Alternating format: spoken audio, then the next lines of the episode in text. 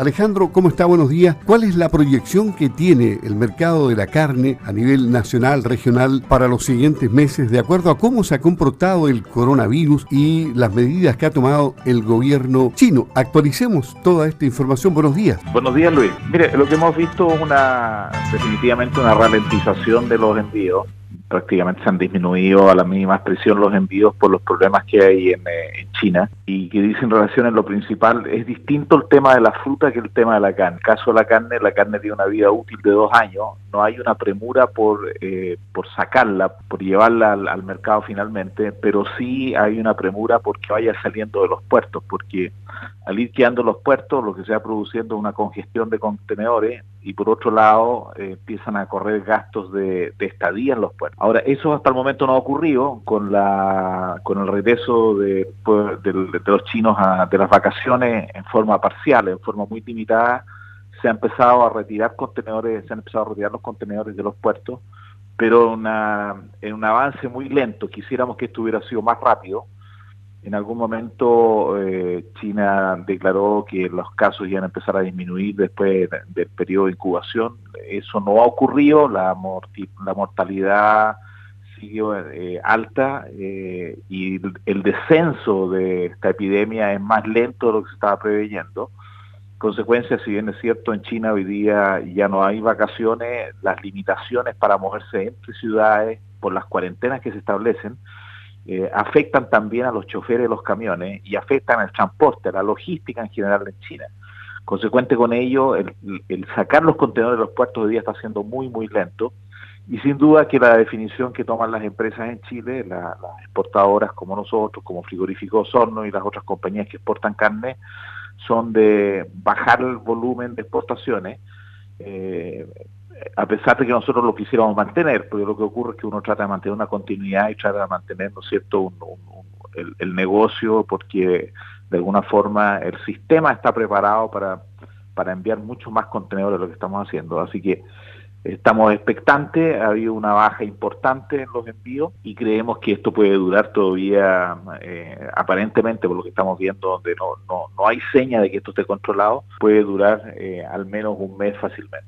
Es decir, la incertidumbre continúa. La incertidumbre continúa, eh, y nos afecta, afecta sin duda. Yo creo que nosotros eh, podemos apreciar hoy día que el precio del ganado es distinto al precio del ganado que estuvimos viendo en el año 2019, el año recién transcurrido. Eh, se había convertido en un motor, ¿no es cierto?, y en, un, en, muy, buena, muy buenos niveles de precio para todo lo que era exportable a China. La vaca que se exportó a China alcanzó precios increíbles respecto a lo que era tradicional. Yo creo que eso fue una muy buena inyección de liquidez y de dinero a la, al sector pecuario y al, sector agrícola pecuario acá en la región. Y estamos viendo hoy día que ese, ese potencial que existe en China de consumo no se está manifestando por esta epidemia. Pero eh, nosotros creemos, lo que, lo que estimamos como, como FAENACAR, es que esto va a pasar ya y se va a tender a normalizar hacia el mes de marzo, ¿no es cierto? Y en abril esperamos estar mucho más, más normalizado lo que estamos viendo hoy día, eh, salvo que las noticias que nos sigan llegando no, no, no, no, no mejoren la situación. Pero por otro lado, el gobierno chino y China como tal no puede parar toda su economía. En consecuencia, están tratando de volver por todos los medios a la normalidad.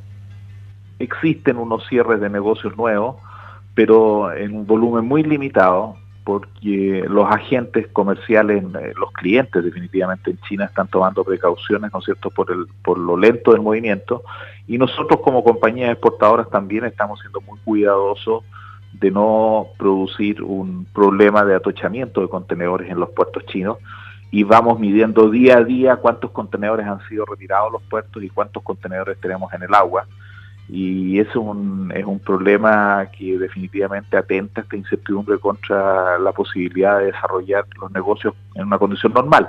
Consecuencia, yo creo que sí se ha notado, nosotros la demanda por esto ha bajado y consecuente la oferta y la demanda funciona económicamente y los precios de día son más bajos porque hay una oferta que no está siendo satisfecha desde el punto de vista de la demanda.